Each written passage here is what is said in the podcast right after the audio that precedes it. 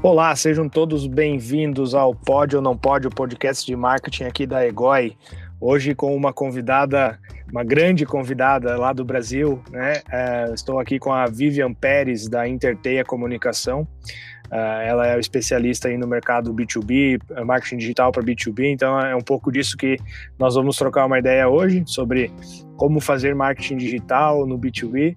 Né? Depois, se vocês quiserem conhecer um pouco mais do trabalho também da Interteia, é só acessar o site interteiacomunicação.com.br né? e lá vão encontrar todos os contatos da Vivian também. Vivian, seja muito bem-vinda, obrigado pela disponibilidade de conversar com a gente. Imagina, Rafa, eu que agradeço o convite. É Oi para todo mundo aí que está nos ouvindo no Brasil, em Portugal. É, sejam muito bem-vindos também ao podcast.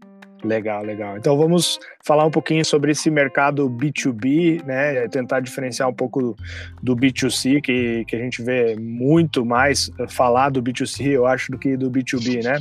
Vivian, conta um pouquinho para nós aí da sua experiência com o B2B, como que, que você tem trabalhado atualmente, qual a principal diferença assim que, que você tem.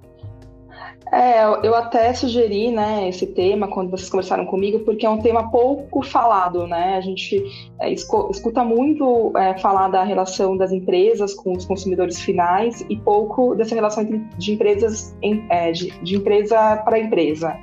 Então, Acho que é um tema bem interessante, tem pouca bibliografia. Eu lembro, é, eu fiz um MBA em marketing na SPM, assim, eu lembro de estar numa aula e ter uma menina que trabalhava numa empresa que só vendia para outras empresas, acho que ela trabalhava na IBM, alguma empresa assim grande, e ela levantar a mão e falar assim, professor, vocês nunca vão dar nenhum case B2B aqui na, na SPM, então a gente eh, vê muito cases de grandes marcas, né? A Coca-Cola, eh, a Ambev, é, mas todos esses negócios muitas vezes também têm é, a comunicação B2B em algum momento, né?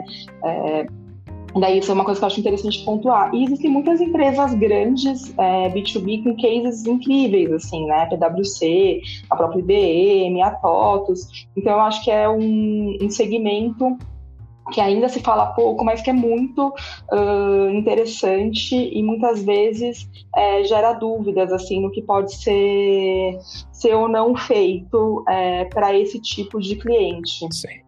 Eu comecei meio que é, no B2B por acaso, assim, sabe? Eu comecei, trabalhava numa empresa que era, daí a outra era.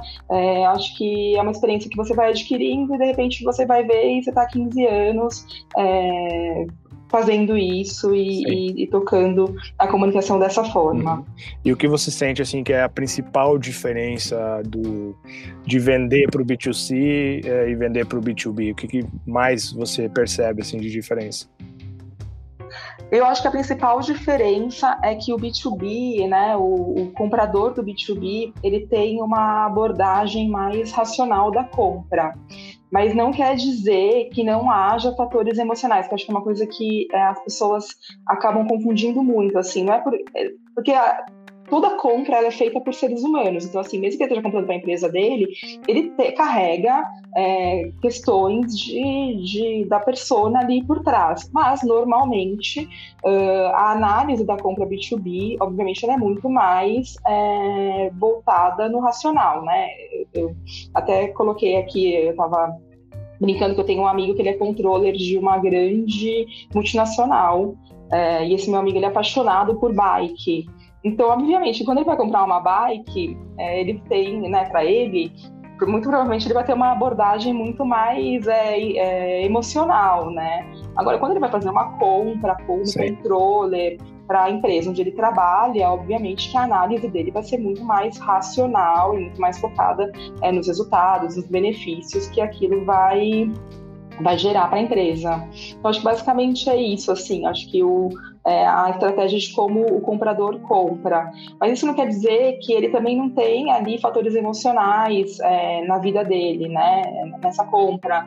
Sim. mesmo pretensão de, de carreira, né, dentro da empresa, ele está numa posição buscando algo uh, que vai resolver algum problema da rotina do dia a dia dele, né? E como isso às pode... vezes ele está sofrendo alguma pressão, Exato. às vezes ele está sofrendo alguma pressão por resultados. Então, obviamente que isso também tem um peso na hora da compra, né? É, é, o comprador B2B ele não é um robô, assim, acho que é, é importante pontuar isso, né? Sim. Ele tem coisas por trás dele também de, de emoções ali do que ele está vivendo no dia a dia dele na, no trabalho. Sim. É, e, e, eu acho que na proposta tem que frisar muito mais o ROI, né, o retorno que essa solução pode gerar na rotina dele e na rotina da empresa, né? Uh, enquanto no B2C eu não, não consigo enxergar assim muito de, de, trabalhar com ROI, né? Eu compro algo porque vai me satisfazer naquele momento, basicamente, ou, no, ou numa etapa da minha vida pessoal, né? Então, e, e outro ponto interessante da diferença que, que eu estava pensando aqui é, é, em relação aos influenciadores, né? Os stakeholders do processo. Uh, numa compra B2B, às vezes existem uh, dezenas de pessoas e que influenci, influenciam a decisão, né? Enquanto numa compra B2, B2C, uh, são menos pessoas que vão influenciar essa, essa decisão, né? No B2B tem muito, é. e no B2C é, tem muito menos. Você falou vários pontos importantes, assim. Eu acho que o, o primeiro é que o, o consumidor B2B ele está muito é, mais suscetível a essa questão da, de, de, geração de autoridade, sabe? Então, por exemplo, ele, ele vai comprar de alguém que ele sinta firmeza ali na, na compra, né? Que essa questão do ROI, essa questão dos fatores racionais da compra, né? Uh, e a segunda coisa que você falou também que acho que é importante é que a, a consideração da compra ela se dá numa cadeia mais longa porque você é, normalmente não é uma pessoa só, dependendo do que está sendo adquirido ali por aquela empresa, né, do tamanho do, da compra, né, que são muitas vezes ticket médios altos na, nas compras é, B2B, você vai passar por uma área de. vai passar pela pessoa técnica, daí você vai passar por uma pessoa da área de compras, às vezes uma pessoa é, do financeiro, enfim. É, você passa, muitas vezes, até pelo próprio, dependendo do que for, até pelo próprio CEO, pelo próprio dono daquela, daquela empresa. Então é uma compra realmente que ela tem uma cadeia é, muito mais longa, Sim. né? Sim. E daí acho que é aí que, que entra também muito o, o inbound, o marketing digital, assim, acho que, ela, que ele pode, pode ajudar muito essa cadeia. Sim. É, é, é, essa é um, é um ponto que, que eu gosto bastante, porque muita gente que tem, que vende para o B2B, principalmente quando você começa a vender para corporações grandes, né, que, que tem uma cadeia de decisão muito grande, a gente se pergunta, ah, será que essas pessoas leem conteúdo? Será que elas vão atrás? Então, como é que eu posiciono meu marketing digital, o inbound marketing em relação a isso? O que, que você pode sugerir aí para esse pessoal que está ouvindo o vídeo? É, eu acho que no B2B, até mais do que no B2C, assim, até mais do que no consumidor final, é, o inbound funciona muito bem, porque, é, primeiro, pela questão de gerar autoridade, que eu acho que é super é, importante, e segundo, pela questão é, de você conseguir nutrir aquele lead, né? Existe uma, é, algumas métricas aí que falam que para a pessoa lembrar de você, ela precisa ter ouvido falar de você seis vezes. É, eu, eu, vi isso umas duas vezes recentemente, eu também no livro chamado Ponto de Virada, e, e, bem no capítulo de ontem estava falando sobre isso também, é, que eu estava lendo, estava falando sobre essa questão da, dos seis contatos que você tem que ter com alguém. Então, quando você coloca, quando você faz um inbound e você está num processo de venda, é, a pessoa vai se lembrando de você, sabe? É, eu acho muito interessante você usar também muito o inbound como uma prestação de serviço, assim. Por isso que é tão importante você criar as personas, né? Você entender qual que é a dor daquela pessoa que tá, que é o seu comprador, que é aquela pessoa que vai fazer negócio com você, e usar o seu conteúdo para trabalhar essas dores que essa pessoa tem. É, e isso vai fazer com que ela lembre muito de você no, no futuro, né? Acho que é, não é difícil, todo mundo aí, se fizer um esforço, vai lembrar de empresas que estão usando essa estratégia e que você, você pensa assim, cara, eu não vou comprar isso agora, mas no dia que eu precisar comprar isso, eu vou comprar dessa pessoa, porque essa pessoa está me mandando um conteúdo bacana, que essa pessoa está me mandando um conteúdo que tem a ver com o que eu preciso no meu dia a dia. Então, acaba sendo uma forma de você nutrir esse lead. Até porque, como, né, conforme a gente falou, eu tenho cliente, por exemplo, que é, que é consultoria, que é consultoria tipo PwC, nesse, nesse nível, que às vezes demora um ano para conseguir Sim. fechar uma Sim. proposta. É, são negociações longas, sabe? Eu, eu, eu, a gente atendeu um cliente que vende soluções de energia, então são contratos às vezes de 500 mil, 1 milhão. A pessoa não vai, essa venda não vai ser realizada em, em um, dois meses, né? Ela vai demorar para ser fechada. É, a não ser que a fábrica esteja precisando muito, o comprador esteja precisando muito, mas se ele tiver prazo, ele vai querer analisar todas as, as variáveis dessa compra. Então você nessa paralela e mandando coisas legais e mandando cases bacanas que você fez são parecidos com ele. É, outra coisa importante, quanto mais segmentado, melhor para o B2B, sabe? É, para mostrar assim, você não vai mandar um conteúdo uh, de que você mandaria para um hospital, para um cliente que de repente é uma fábrica de, de bebidas, por exemplo, nesse caso desse cliente que vende solução de, de energia para vários nichos de mercado. Então, ter esse conteúdo qualificado e quanto mais segmentado ele for, melhor, assim.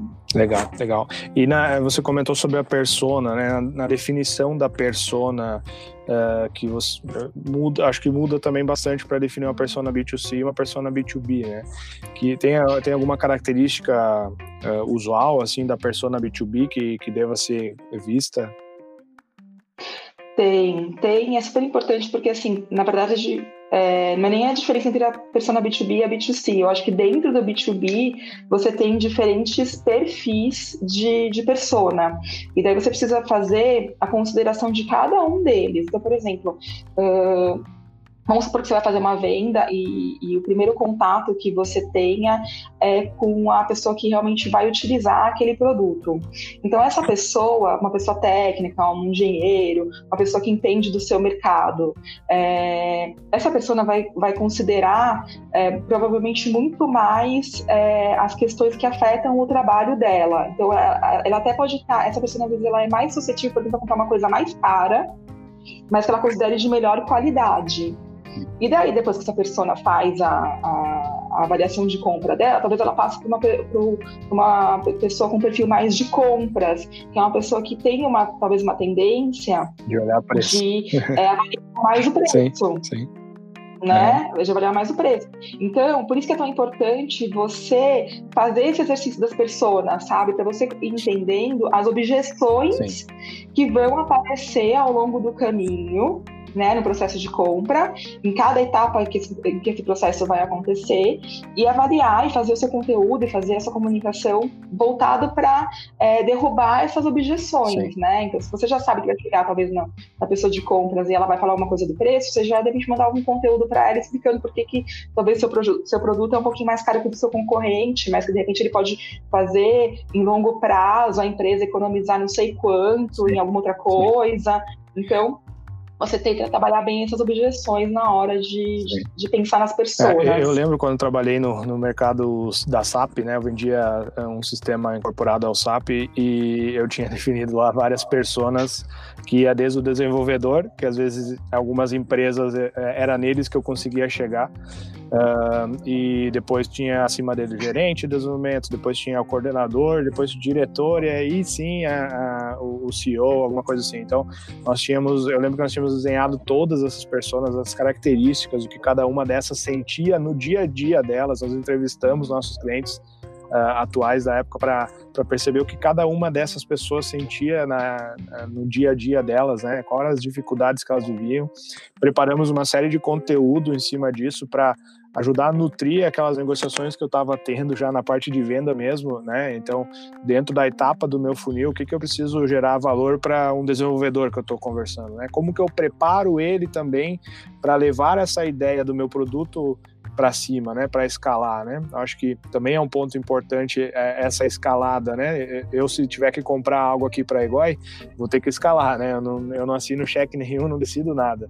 Então eu vou ter que levar para três, uh, três níveis, pelo menos para cima, para tomar uma decisão de alguma ideia que, que ajude a uma turminha, né? Então, como que essa empresa que quer me vender me ajuda a preparar esse, essa venda interna aqui, né? Isso também entra em parte com o inbound, com o conteúdo, você aproveita esse conteúdo para isso também, certo?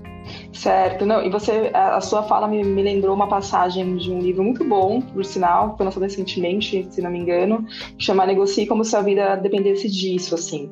E tem uma passagem nesse livro que ele fala que ele, que ele tipo, tava fazendo uma venda, o autor contando, né, e que ele já considerava a venda pronta, assim, ele já tinha colocado toda a equipe técnica, todo mundo com quem ele tinha conversado, assim, tava todo mundo mega empolgado, e de repente chegou no no, no chefe, né, na pessoa que assinava o cheque, igual você falou, e a pessoa falou assim, não, mas a gente não precisa disso. É.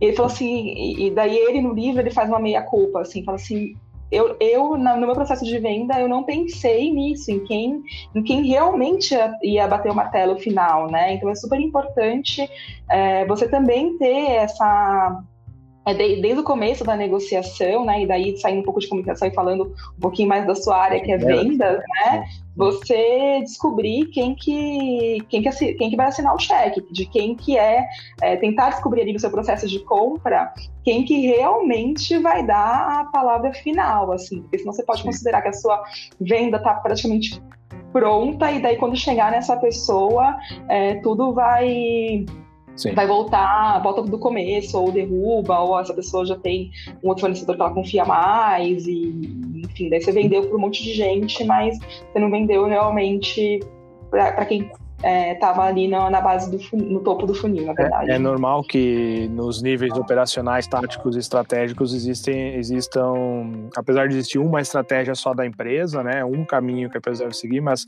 existem desafios diferentes de acordo com o nível. E quanto maior a empresa, pior, né? Isso, é, essa diferenciação. Né? Cada área tem, tem seus desafios, né? É, Exatamente. Vivian, e, e, quais os principais canais assim que para o B2B que, que são mais explorados para trabalhar o marketing marketing B2B? Olha, é, essa questão dos canais é, é assim, cada um tem que que analisar no seu mercado. É, até na agência, às vezes a gente se surpreende, sabe? É, eu tenho um cliente, por exemplo, que tem um negócio B2B, o Facebook funciona super bem para ele.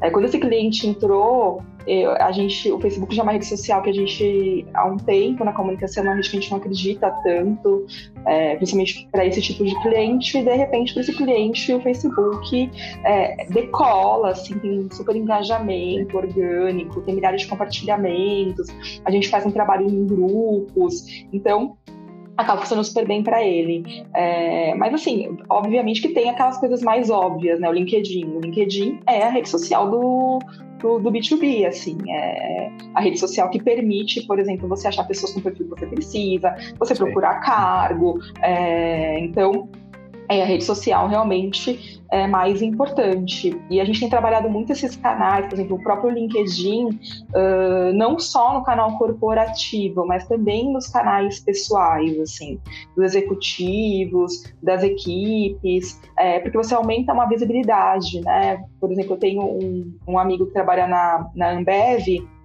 e, eu tenho ele lá no meu LinkedIn, e daí eu percebo que há uma, uma divulgação de temas orquestrada, assim, lá, porque daí eu sigo, eu sigo vários VPs da Ambev, eu vejo que quando eles têm alguma coisa muito importante para divulgar, é, vem é, todos eles postam meio que juntos ali no, no LinkedIn. Então, por exemplo, esses dias eles abriram é, o programa de trainee, que é uma venda B2B né, de uma certa maneira, é uma, uma venda é, é, uma venda de negócios, né? Você não está vendendo, você não tá se vendendo para um consumidor, você está querendo atrair força de trabalho.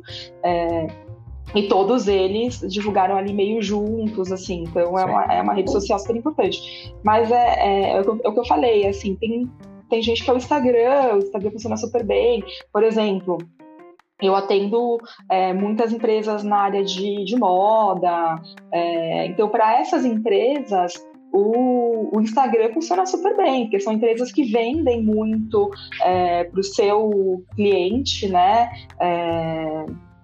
É, a imagem. E o Instagram, Sim. por ser uma rede social de, de imagem, acaba sendo uma rede social muito importante para empresas de moda. Sim. Então depende, depende muito do segmento, mas tem que analisar com calma. É assim, tem aquela música do, do Milton Nascimento que fala, né? Todo artista tem que ir onde o povo está, acho que é do Milton Nascimento. É, é isso aí, entendeu? Você tem que ir aonde o seu público está. Então você tem que fazer essa análise de onde o seu público está e são esses os canais que você vai, vai buscar. E, e, no nível de persona também, né? Porque, como eu falei antes, ah, o, o, desenvolvedor pode estar mais no, no, Facebook, enquanto os diretores da companhia estão mais uh, no LinkedIn. Né? Exatamente. Né? É, acho que também isso muda bastante do porte da empresa, do, né, da, uh, do, do, perfil do profissional que a gente está buscando. Então, na definição da persona, acho que é um ponto bem importante também. Também. Mapear quais canais essas pessoas acessam, né? O que, que elas uh, buscam. Né? Exatamente, também é, é, bem, bem lembrado. Assim, acho que cada persona pode estar em algum lugar diferente. As, as estagiárias da empresa de moda é, podem estar no Instagram, mas o do não está mais no LinkedIn. Exato. Né? Exato, então, exato. É, de, depende muito da, do mercado. Sim.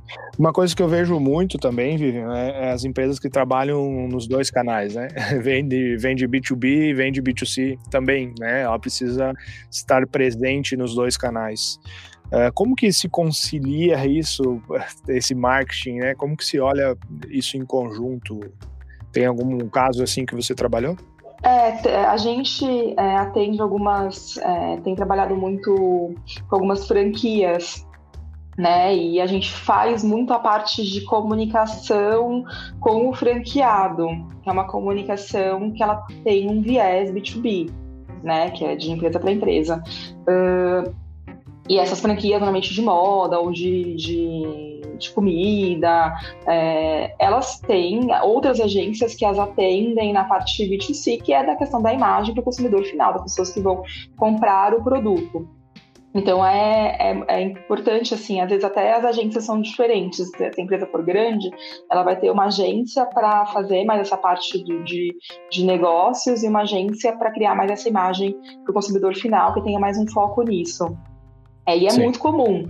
Por exemplo, esse, esse cliente que eu falei que vendia grandes soluções de energia, que foi um, um cliente que a gente tinha que tinha uma abordagem é, bem forte, de fazer vendas grandes tal, eles também vendiam muitas vezes para um mercadinho, uh, que também é uma venda B2B, mas é uma venda assim que é mais é, para uma pessoa específica, sabe? Para um, um pequeno.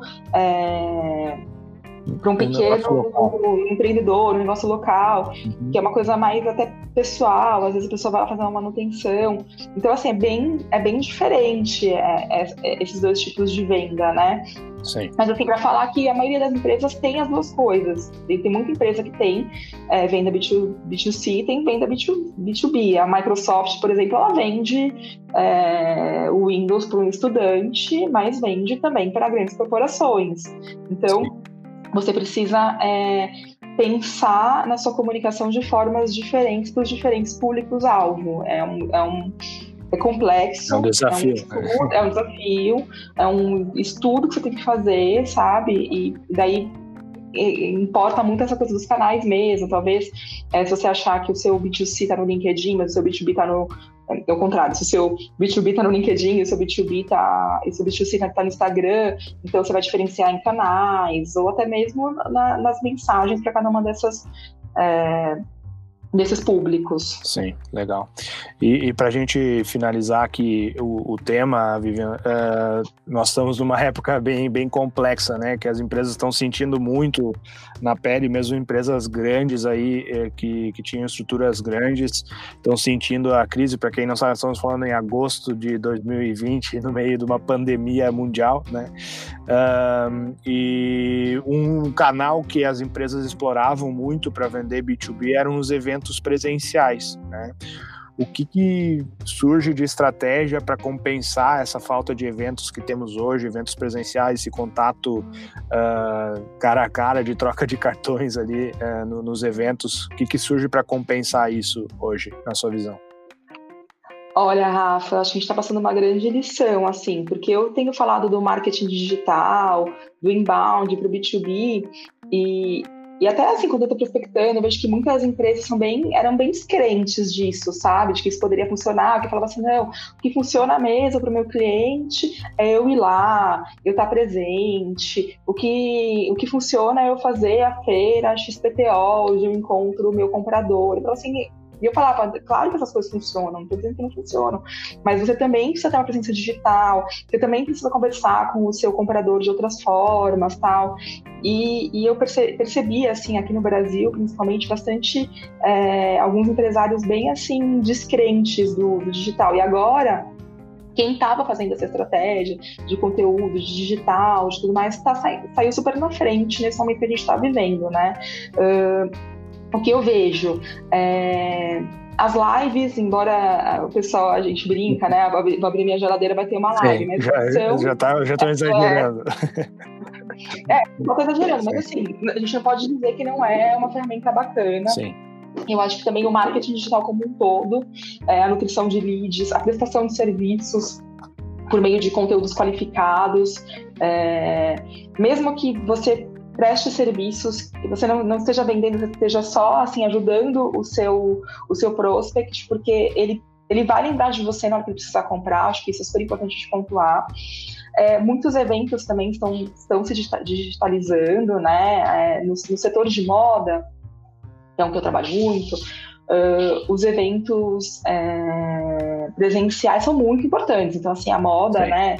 É, os estilistas chamam os seus compradores para fazer desfile, é, as feiras, os desfiles. É, mesmo quando, quando o, a marca não faz um desfile, ela, ela chama para um, um drink. Então, é um setor que é muito baseado nisso. Então, agora, o que eu vejo é fazer essas presentations online, Uh, teve um evento esses dias, que é um evento super bacana que acontece no Rio, que é o Best Rio. Eles fizeram todas as presentations online, é, chamaram os compradores. É, eu tenho alguns clientes também é, que estão fazendo rodadas de negócios virtuais. Então, a gente tem trabalhado muito nesses modelos, assim, sabe? Alguns clientes que a gente, dos quais a gente construiu, por exemplo, o aplicativo para fazer matchmaking, então chama o buyer para marcar horário entre as empresas é, e os compradores já, o comprador já entra no aplicativo, já tem mais ou menos os produtos, tem os horários disponíveis para aquele é, comprador que queira conversar. Então, tudo isso, assim, são novas formas de fazer esses contatos. E essas formas, acho que é importante a gente pontuar que a, o presencial ele vai voltar, eu não acredito que a gente vai ficar, né? A gente vai, vai ter o presencial, mas o que eu tenho percebido é que as pessoas estão vendo uma praticidade neste modelo de fazer muitas coisas online. Uma praticidade, assim, de não perder tempo se deslocando tanto tal. Então, eu acho, e se alguém é, tiver com esperança de que vai voltar como era antes, eu acho que não vai voltar totalmente como era antes. E, e todas as ferramentas digitais, é, vocês têm que começar a pensar e começar a desenvolver novos modelos, porque mesmo quando a gente puder sair, as pessoas elas estão se acostumaram e muitas pessoas gostaram de não ter que perder tempo no deslocamento, de não ter que estar é, tá é, de, de, ter uma coisa mais direta ali no, no, virtual. Então é importante também as empresas estarem é. olhando para isso. E mesmo olhando para vendas, que é mais o, o meu lado, né?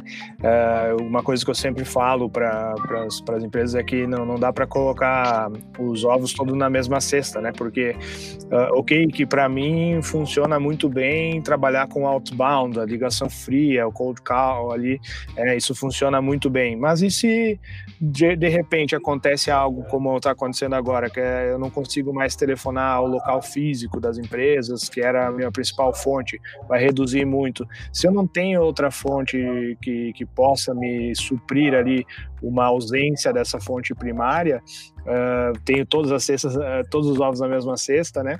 Isso pode prejudicar meu negócio também. Então é importante essa diversificação de entrada, ter inbound, ter outbound, ter eventos físicos, ter, ter eventos online, ter né, é, esse, esse mix. Eu acho que Óbvio, você mede tudo que tra te traz mais retorno, é onde você começa a investir mais, mas não pode parar no, no restante, né? Sempre olhando para o retorno que, que pode te dar cada canal, e nos que te trazem, trazem algum retorno, tem que investir, mesmo que seja um retorno menor, tem que investir neles também. Acho que é.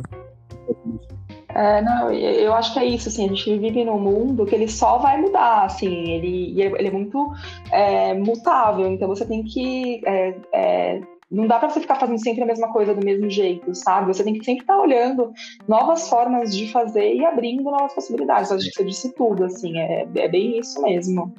Muito bem. E Vivian, se alguém quiser fazer uma venda B2B para Interteia, como é que te encontra no LinkedIn aí? É Vivian Pérez, né? É, Vivian Pérez no LinkedIn e tem o site interteiacomunicação.com.br, okay. lá tem todos os nossos contatos. Então pode ligar que a gente ajuda. É, e a gente usa o IGOI em todas as, as nossas comunicações, somos parceiros do IGOI. O IGOI é, é bem legal para esse segmento, tem as automações, é, você consegue colocar todo o seu funil lá é, automatizar. Então, acho que acaba é uma ferramenta super bacana que só tem também que só ajuda é, quem quer fazer uma estratégia de comunicação bacana. Show de bola. Muito obrigado, Vivian. Poderíamos ficar a manhã toda falando aqui. É bom, é bom ouvir quem sabe. Eu gosto muito de, escutar. é muito bom tocar ideia, é, né, é Rafa? Verdade. Eu sou faladora e daria, ficaria aqui também com você tá conversando. Tá batendo papo. Tá bem, mas vamos poupar então quem tá nos ouvindo do outro lado. é, acho que já deu, já deu tá é, bom? o tá tempo bom. aí que a gente. Muito obrigado, Vivian. Até a próxima, a gente combina mais alguma aí na sequência, tá bom? Obrigada, pessoal. Tchau, Valeu, tchau. pessoal. Quem quiser nos escrever também pode enviar um e-mail para podcast.egoi.com ou visitar o nosso blog, blog.egoi.com. Também lá tem um monte de conteúdo. Obrigado e até a próxima.